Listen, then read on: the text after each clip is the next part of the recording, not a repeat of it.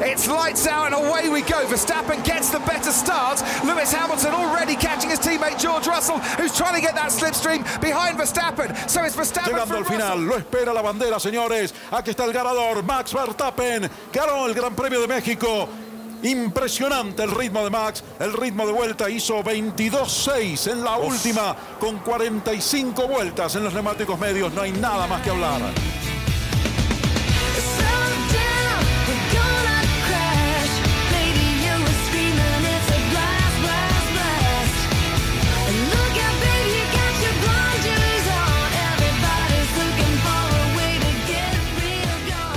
Buenas, buenas, buenas, buenas, buenas. Muy buenas señoras y señores, ¿cómo están? Terminó otro Gran Premio, terminó el Gran Premio de México. Ahora estamos dos semanas hasta tener la próxima carrera, que va a ser el Gran Premio de Brasil. Seguimos en Sudamérica, por suerte. Eh, primeras conclusiones del premio, del Gran Premio. Aburrido. Aburridísimo, la verdad. Eh, me duele compensarlo, digo, pero creo que fue uno de los, uno de los grandes premios más flojitos del, del, año, para no decir el más flojito. Muy pocas emociones. Sí, ya yo me acuerdo de Australia, que había sido ya muy aburrido Australia, pero habíamos visto, no sé, qué sé yo, que Checo peleó con Hamilton para sacarle el puesto y después Checo con Russell y después Russell con Hamilton, el abandono de Sainz. Acá no pasó absolutamente nada. A ver, tuvimos un par de sorpresas, eso sí, pero cuando muchas post carrera o antes de que empiece la carrera. En primer lugar, nos dimos cuenta que Ferrari acá no tenía ritmo. Le fue muy, muy mal a Ferrari en todo el fin de semana. Eh, Hamilton nuevamente quedó segundo. En un momento yo me ilusioné igual, porque por la vuelta 6, después ya no, pero hasta la vuelta 6, Hamilton estaba a 1,1 de Verstappen. O sea, estaba muy cerca. Yo dije, bueno, pelea entre estos dos titanes de vuelta, se puede dar. Y no, en cuanto se le acercó un poco más, el otro empezó a acelerar como un campeón. Pareciera que hasta te diría que lo hizo adrede Verstappen. No, no sé si adrede. Yo creo que estaba gestionando mucho los neumáticos porque no se sabía bien cuánto iba a ser la degradación, cuánto iban a durar los blandos. Pero a mí me parece que estuvo más de seis vueltas ahí pegado a 1.5. Lo que pasa es que después el ingeniero de Verstappen le dice, mira Max, eh, para tener tranquila la carrera necesitamos que rompas el rebufo de Hamilton, que si bien no es el mejor rebufo de todos, en la recta lo ayudaba mucho al Mercedes. Y ahí Max apretó y en dos vueltas le sacó un segundo y pico, o sea, una bestialidad. La verdad que no se puede creer lo que hace el auto de Red Bull. Eh, no sé, para mí es como si yo te dijera, es un auto ilegal, no puede correr tanto. O sea, no puede ir tan rápido sacar tanta diferencia. Más allá de que tenga un piloto excepcional como es Verstappen, que dicho sea paso, ya llegó a las 14 victorias, récord absoluto de un piloto en toda una temporada. Nadie en la historia ganó 14 carreras en una temporada. Y además no es 14 carreras nada más. Checo ganó otras dos, por lo que son 16 carreras de las cuántas totales que hay. 23. 23 carreras. O sea, es, es una locura. Sí, sí. O sea, también hay que entender que hay de las primeras victorias de Red Bull hay bastante fallo de Ferrari. Eh, la lógica indicaba que Ferrari tendría que haber ganado por lo menos la mitad de las carreras eh, de la temporada.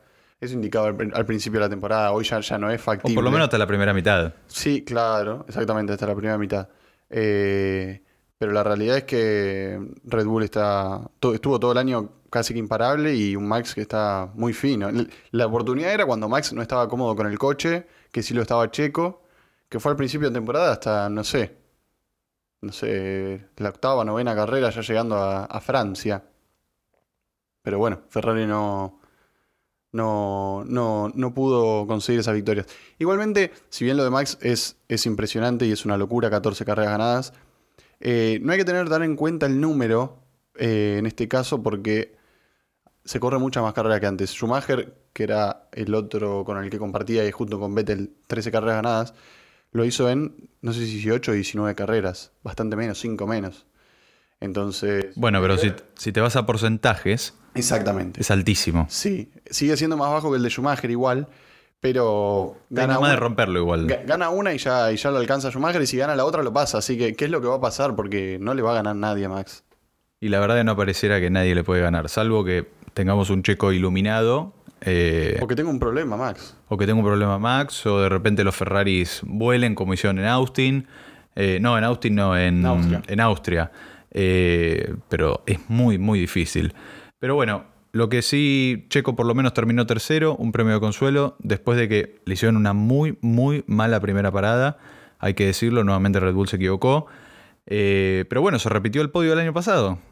Sí, es terrible porque si te lo pones a pensar, Hamilton salió dos segundos adelante de Checo, pero con neumáticos fríos, duros. Y Checo se le pegó al DRS, que después Hamilton lo pudo estirar. Pero sin esa mala parada, quizás Checo salía adelante y después Hamilton lo tenía que adelantar, que hay que ver si lo puedes adelantar. O sea, es realmente terrible lo que le hicieron a Checo. Igualmente, Checo paga la factura de haber hecho una mala clasificación. De terminar cuarto cuando su compañero terminó primero. Sí, no le fue bien en la cualidad Checo. Em, Y en la carrera tampoco. Es una realidad. A ver, eh, no fue de sus mejores carreras, es la verdad. Pero Tuvo una salida impresionante, eso sí. tuvo una muy buena salida. Pero después en ritmo de carrera, flojo, ¿no? No podía ni entrar en DRS de Hamilton. Él, él después acusó de que cuando se intentaba acercar mucho a Hamilton, se le sobrecalentaban los neumáticos. Está bien, y ya está, y jugátela. O sea, tenés que. Si entrabas en DRS, lo sobrecalentabas, gestionar los neumáticos. Total, el DRS te permite quedarte cerca. Y después aprovechás y a las 6-7 vueltas adelantalo. Pero no podés quedarte ahí en el molde por decir, no, hoy caliento los neumáticos. Si calientas los neumáticos, los destruís, después parás. Pero es mejor, es mejor eso que terminar tercero a 5 segundos de, de Hamilton y a como 20 de tu compañero. Un párrafo aparte, pero siguiendo hablando de Checo, eh, me pareció muy bien, muy bueno el gesto de que cuando ayer abuchearon a Hamilton en, en las entrevistas en el podio post carrera, Checo pidió que lo dejen de, de abuchear. Que eso, la verdad que es Sí, destacable. excelente. Sí, sí, excelente. Muy bueno por parte de Checo. Es, donde- es lo que tendría que pasar siempre, porque más allá de los fanatismos y de, de que cada uno tiene un preferido para ganar, obviamente, eh, no, no suma nada tampoco abuchear a tu rival. Por ahí te lo puedo entender un poquito antes de la carrera, de modo de, mal, lo intimidamos, que no sé qué. Que no creo que intimiden a ningún piloto de Fórmula 1 con unos chiflidos ni abucheos, pero ponele que te lo entiendo. Pero una vez que terminó la carrera, mirá qué buena carrera que hiciste, bravo, listo, ya está. Es un deporte, hay que disfrutarlo. Bueno, pero eso no quiere decir igual al piloto no le duela. De hecho, yo te diría que a Hamilton como un poco el... Porque él, él dijo, la verdad me encanta este público, no sé por qué hoy me están abucheando, pero nada, yo me sigue encantando México, dijo. O sea, como que ves que le llegó, el abucheo le llegó. Sí, o sea, lo sintió. No debe estar bueno tampoco. Pero bueno, no creo que tampoco le mueva mucho la vara. No lo sabemos. Eh, pasamos a los equipos entonces. Como bien decíamos, Red Bull, Max llegó a las 14 victorias, récord absoluto. Eh, Checo terminó, yo diría que medio enojado y frustrado. Eh, no se lo veía contento para nada cuando terminó la carrera. El padre lo fue a abrazar y él no quería saber nada. Eh, y después eh, creo que no mucho más. Red Bull es muy, muy superior. Sí, es, es extremadamente superior. Tiene un piloto que es extremadamente bueno, que no comete un solo error. Es verdad que ayer la cámara no lo mostró en ningún momento prácticamente, así que es complicado también verle un error, pero eh, es imparable, es imparable. Lo que sí, un párrafo aparte, saliendo del plano de lo que son las carreras, eh, Red Bull anunció ayer, si no me equivoco, que por lo menos en este Gran Premio no iban a dar entrevistas con Sky Sports, pero no Sky Sports de Gran Bretaña, sino de todo el mundo, porque, bueno, consideraban que con el tema del Cashgate y demás se habían comportado de muy mala manera y entonces solo por este Gran Premio, solo por este, eh, decidieron no, no hacer ningún tipo de entrevista con ellos ni responderles preguntas. Verstappen fue un poco más allá, inclusive, cuando habló del tema y dijo que pareciera como que no les va a dar más entrevistas directamente. No, no, es que es, es así tal cual lo que acabas de decir. Verstappen, no, no Red Bull, Verstappen no va a dar más entrevistas a Sky Sports. Recordemos, Sky Sports, para que no lo sepa, es el canal por el que se transmite todas las noticias y se transmite la carrera de Fórmula 1 en gran parte de Europa, Inglaterra, Alemania, Italia principalmente. Un periodista británico viene toda la temporada diciendo que a Hamilton le robaron el año pasado, que el título de Max es... eh, Ilegítimo. ilegítimo exactamente, y se aumentó más con el tema del Cashgate de Red Bull, diciendo que le habían hecho trampa a Hamilton, que eran unos tramposos. Basta- o sea, menospreciando el título de Max, que no me parece que tenga que ir por ahí, porque si vos sos británico, o sos fanático de Hamilton, o sos fanático de la Fórmula 1, y te parece mal lo que le hicieron a Hamilton, lo banco. Pero de ahí a desmerecer el trabajo de Verstappen, eh, me parece que no va. Porque Verstappen, mal que mal, te guste o no, el año pasado eh, fue un merecido ganador. O sea, la rompió todo el año. O sea, cualquiera de los dos que ganase iba a ser justo. Entonces, yo creo que hace bien Max. Porque tampoco le puede faltar el respeto así a, a un bicampeón del mundo y de la manera que está, está manejando. Bueno, pero vamos a ver si, si en algún momento cambia de opinión o, bueno, aflojan un poco. Eh, por lo pronto, como bien decíamos, Horner dijo que sería nada más por este gran premio. Pero vamos a ver qué quiere hacer Max. Después, bueno, el resto de Red Bull verá. Em, pasamos a Ferrari. ¿Qué pasó con Ferrari? Lo de Ferrari es una desgracia. Es un desastre. A ver, no vamos a caerle tanto a Ferrari. Es un poco lo que comentábamos en la previa. El aire menos denso afecta mucho los turbos de los motores y le afectó mucho al motor Ferrari. A ver, lo que es raro es, ¿por qué le afectó tanto a Ferrari para mal y al auto de botas le afectó tan bien? Eso es lo que no se entiende. No, y a Mercedes inclusive también le afectó para bien. Bueno, lo que pasa es que por ahí a Mercedes no es que le afectó para bien, sino que a Mercedes le afectó poco y a Red Bull y a Ferrari más. Evidentemente a Ferrari lo destruyó, Ferrari fue patético, estuvo, no sé si terminó un minuto Carlos de Verstappen y Leclerc a un minuto de 10. Ah, es verdad, eso lo comentó Carlos. Sí, sí, no, es que es como que no tenían ritmo. Ya lo vimos igual, yo ya me lo imaginaba cuando ves que en la quali, que Ferrari siempre es el mejor equipo en la quali con mucha diferencia, quedan quinto y séptimo. O sea, es, una barbaridad quedar quinto y séptimo después de estar todo el año entre los primeros tres, por lo menos con un auto en la quali. O sea, yo me imaginaba que iba a ser un desastre, pero no este desastre. Sí, encima ahora se complica la cosa porque Checo vuelve a pasar a Leclerc. En este momento se llevan nada más que 5 puntos a dos carreras del final.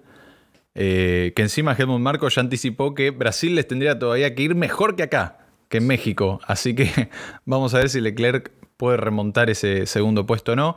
Y además que ahora Mercedes se puso a 40 puntos nada más de distancia entre Ferrari y, y ellos. O sea, podrían hasta perder el segundo puesto del Mundial de Constructores. Sí, a ver, es complicado porque Ferrari compite y suma puntos. Por lo general está entre los primeros cuatro con algún auto. Em, y quedan pocas carreras para sacar esa diferencia. Es verdad que la tendencia indica que si nos das, en vez de dos carreras más, cuatro o cinco, esto indicaría que Ferrari terminaría tercero, lo cual sería creo que la derrota más grande, ¿no? La derrota más grande ya no sería perder el mundi ambos mundiales, sino quedar tercero, de la manera que empezaron siendo el primero, con diferencia. Eh, pero yo no creo, no creo. O sea, esto es automovilismo, todo puede pasar, pero estamos hablando de que tendrían que recortarle el doble de lo que le recortaron en estas últimas dos carreras sumadas. Porque en, Austin y acá, Mercedes le recortó un total de 27 puntos. Bueno, pero espera, hay un punto que no hay, no hay que descartar, que es, por ejemplo, que probablemente Carlos salga al fondo de la parrilla porque parece que le van a cambiar el motor en Brasil. Entonces ya arrancás desde atrás. Sí, hay que ver, porque hablaron de cambiar un- unas, unas pequeñas unidades del motor, lo cual no indicaría tener que salir último. Y recordemos que hay sprint. Ah, eso es verdad. Todo se puede solucionar con la sprint. También ahí todo se puede empeorar, ¿eh? Y pero puedes recuperar varios puestos. Sí, sí, Teniendo sí. el Ferrari tendría que recuperar, Carlos. A ver, yo no creo que cambie todo el motor, que lo haga salir último. Sí creo que puede cambiar dos o tres componentes, lo que penalizaría 10 posiciones. En el peor de los casos, poner que clasifica quinto, sexto, largaría 16 en la sprint. Entre los primeros 8 tiene que terminar para la carrera del domingo y ya de ahí remontar al sexto puesto es sencillo. Lo que pasa es que ni Ferrari eh, ni Mercedes se pueden permitir un DNF para esta pelea. Así de simple. En fin, veremos qué sucede estas dos carreras que siguen. Eh, pasando al plano de Mercedes, justo que lo nombrábamos. Si hacían otra estrategia ayer, porque ayer intentaron con los duros y claramente no funcionó. De hecho, insistieron con el tema, los pilotos le decían que eran por los medios o los blandos, los medios o los blandos. No, fueron por los duros y no les sirvió. De hecho, Verstappen se les fue al demonio. eh, terminó como, como a 20, 15 segundos de Hamilton. eh, pero ¿podrían haber ganado? Yo no creo. Sinceramente yo no creo. Es verdad que em, podrían haber hecho una estrategia distinta. Ta- Valoro igual el hecho de que se la hayan jugado. Decir, vamos a hacerlo distinto a todos los demás. Y quizá tenemos la oportunidad de, de ganar. Porque la realidad es que a eso es lo que tiene que apuntar Mercedes, a ganar. Eso lo valoro. Lo que no entiendo muy bien es por qué con los dos autos lo mismo. O sea, ¿qué pretendías hacer un 1-2? Es casi imposible. No, y además, ¿por qué te ofuscaste? Pues yo entiendo si lo decidiste el día antes y dijiste, vamos a probar por esto. Está bárbaro. Ahora, cuando arranca la carrera y vos ves que los medios y los blandos se degradan mucho menos de lo que se esperaba, reculá. Lo que pasa es que ahí ya estás en, un, en una situación en la que nosotros no sabemos cómo es para el equipo Mercedes. Porque si bien Hamilton y Russell decían que los neumáticos estaban bien, faltaban 40 vueltas para el final. Vos no podés poner unos blandos eh, y tirar hasta el final porque no te iban a llegar.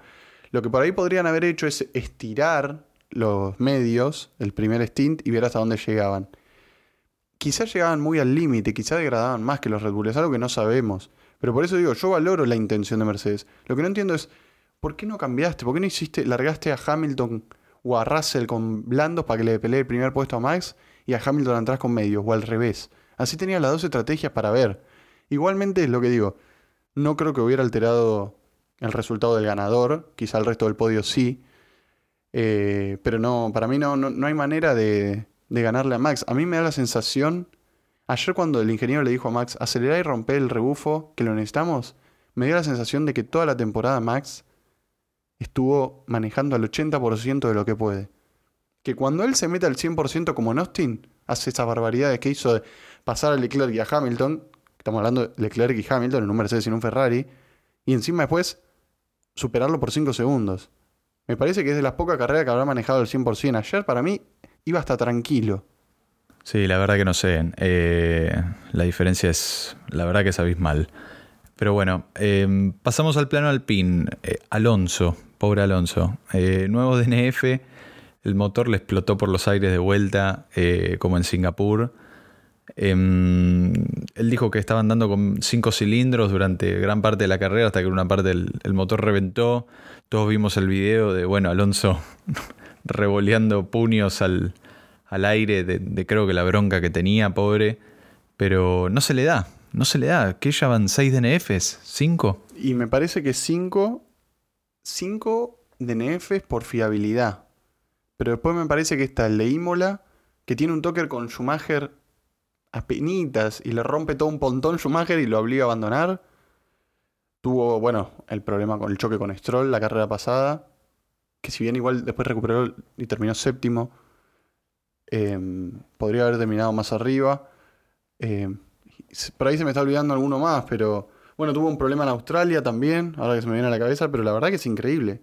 Es increíble porque cuando uno mira la tabla de posiciones ve que Ocon está 11 puntos adelante. Vos decís, no puede ser que Alonso esté atrás de Ocon. Está todo bien con Ocon, ¿eh? Está manejando muy bien, es prolijo, no comete errores, no choca, está rápido, pero no, no está al nivel de Alonso. Y, y, lo- y los puntos te demuestran lo contrario. Es increíble. Ojalá tenga mejor suerte ahora cuando el año que viene llegue Aston Martin, que de hecho ya anunciaron que va a pilotar por primera vez después de la carrera de Abu Dhabi, van a hacer como una especie de exhibición en la pista y ahí ya va a pilotar por primera vez al, al equipo británico. ¿Es británico Aston Sí, Martin? británico. No, Vale. no es una exhibición, es prueban los neumáticos del año que viene y lo hacen todos los equipos. Por lo general siempre los nuevos. Valtteri Bottas el año pasado ya manejó el auto de Alfa Romeo, eh, Russell el de Mercedes, como que siempre lo hacen. Por lo general lo hacen los segundos pilotos o los nuevos, o los de reserva. Por lo general, no creo que ni Verstappen, ni Hamilton, ni Leclerc, eh, ni Carlos, te digo, incluso hagan eh, ese tipo de test. En fin. McLaren, estoy. Me volvió el amor con el Danny Rick. Ayer hizo. Ayer, ¿sabes qué sentía yo cuando lo veía a Ricciardo? Que vimos un Ricciardo de hace años atrás. Literal, era un tipo que pasaba gente. Lo sancionaron con 10 segundos, de hecho, porque en la vuelta 51 él choca con su noda. Y, y el tipo quedó séptimo, pasó hasta su compañero, largó 11. Eh, a ver, Sí. desconocido. Sí, largó 11 y perdió dos posiciones en la, en, la, en la salida. Así que en realidad podríamos decir que la primera vuelta estaba en decimotercero. Así que recuperó la mitad de las posiciones más o menos. Es terrible porque terminó séptimo, Ocon octavo y Ocon le sacó 12 segundos para que los 10 segundos no le afectaran. O sea, fue un carrerón. Hizo lo que Mercedes no hizo, eh, estiró el medio y después puso el blando. Entonces al final volaba con el blando. No así lo que le hicieron a Norris, que Norris le pusieron el duro y terminó atrás de Danny Rick. Eh, pero un carrerón impresionante, cómo pasaba todos. Un poco optimista con su noda, pobre que le arruinó la carrera, le rompió todo el auto y lo obligó a abandonar. Pero bueno, al Danny, al Danny Rick se le perdona todo. Sí, se lo perdona porque nunca, nunca choca a nadie, no tiene un historial de, de choque ni de empujar piloto fuera de pista. Carrerón, muy contentos con el Dani. Piloto del día. Piloto del día, el Danny Rick. Eh, yo lo que noto sobre todo, además, es que la Fórmula 1 también es muy mental. Y de repente el tipo pareciera que, no sé, se le activó algo y, corre mejor. ¿Entendés? Y, y yo creo que, por ejemplo, eso yo hoy lo aplicaría eh, con el tema de Leclerc. O sea, más allá de que ahora la diferencia entre Red Bull y Ferrari en el auto es demasiada, yo creo que tantas carreras malas eh, que tuvo Leclerc, tanto por errores de él o errores del equipo, qué sé yo, también al pibe lo afectó y es como que en un momento dijo, oh, ya fue, ya está. Sí, sí, sí, totalmente. A ver, eh, es demasiado mental. Pasa, Vettel empezó a manejar mejor desde que dijo que se retiraba. Habrá sido una liberación de presión impresionante. Literalmente. Danny Rick, desde que anunció que, que no, que no renueva con McLaren, también se liberó de presión. Es verdad que en tuvo la peor carrera del año, pero en Singapur anduvo bien, acá anduvo bien. En Japón, no sé si contarla tanto Japón, porque en la lluvia y sin DRS y con el spray que había no se podía pasar a nadie. Pero, a ver, está mejor, es una realidad. Lo de Leclerc es lo mismo, o sea, empezó peleando por el Mundial y ahora está peleando con el segundo puesto y tiene que ayudar también a Ferrari a terminar segundo en el Mundial de Constructores. O sea, es una evaluación mental eh, altísima. Yo creo que es un poco también lo que le pasaba a Hamilton a principio de año. Un tipo que venía de pelear el Mundial hasta la última carrera, que iba a conseguir el octavo título y en la segunda carrera queda fuera en Q1.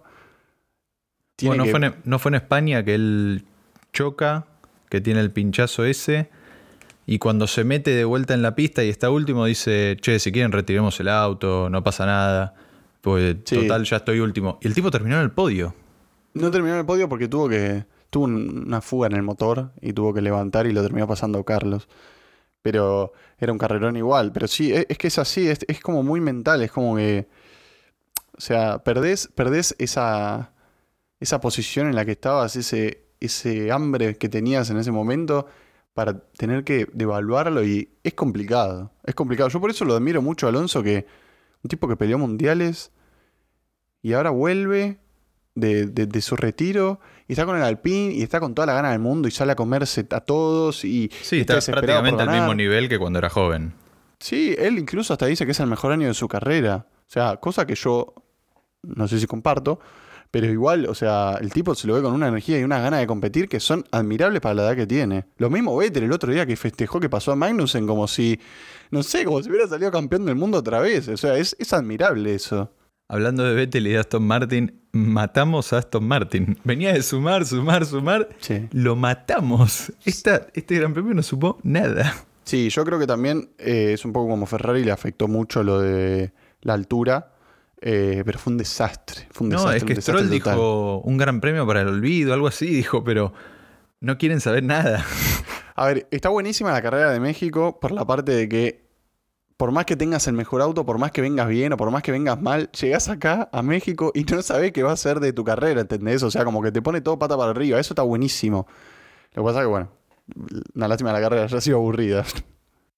Pasando al a Alfa Tauri, bueno, tenemos el DNF de su noda y atención con esto, eh, Gasly tuvo un nuevo choque, eh, esta vez lo tuvo con... Con eh, Stroll, lo echó con de pista. Sí, que lo echó de pista y tiene una nueva sanción en la superlicencia y está a dos puntos de no poder correr hasta mayo de 2023. Ojo con esto, porque quedan dos carreras. Si Gasly llegara a cometer algún nada, algún choque, algún, alguna sanción más o- y le sacan esos dos puntos que queda, no corre hasta mayo de 2023, ¿eh? Es un montón. No sé si es hasta mayo de 2023 o es una carrera en la que te perdés. Habría que chequearlo eso. Pero es increíble. Viste que en los primeros episodios nosotros dijimos que la superlicencia era una boludez porque nunca ibas a llegar, que no sé, que no sé cuánto. Y Gasly peligra. Y Gasly está a punto de llegar. A dos Es- puntos Es nada más. increíble. A ver, lo de Gasly fue un papelón ayer. Se pasó de frenada. Yo no, no creo que haya querido echarlo afuera a Stroll. Pero bloqueó, se pasó de frenada, lo echó afuera, se metió en la pista, no le devolvió la posición como si nada. Le pusieron 5 segundos, pero el tipo se alejó más de 5 segundos, o sea que no cambiaba nada. Pero, no sé, inexplicable. O sea, devolver la posición, después la recuperás. Ahora estás al límite, te puedes perder la carrera de Abu Dhabi si te, te la mandás en Brasil. O si te la mandás en Abu Dhabi, Te perdés la primera del ping. te perdés la primera de Alpine. Y si no en la primera Alpine, la segunda Alpine. Y si no en la tercera o la cuarta, porque hasta mayo del año que viene. Hasta mayo como- no renuevan. hay como siete carreras hasta mayo. Es una locura total lo que hizo Gasly. Pero bueno, no sé. Eh, terrible. Porque encima abandonó su noda. O sea, Va a tener que manejar con bastante cuidado Gasly. Em, pasando al plano de Alfa Romeo, nos la pasábamos diciendo que pobre Botas no podía sumar un punto. Se mandó una quali del carajo el otro día porque quedó, si no me equivoco, quinto, ¿no? Quedó entre los Ferrari y... sexto. Sexto. Y después terminó en los puntos el domingo. Sí, que de hecho, te digo, tendría que haber terminado más arriba. Pero tuvo mala suerte y después buena suerte. Tuvo mala suerte porque. Eligió la estrategia de Mercedes salir con medios, entonces en la salida perdió posiciones.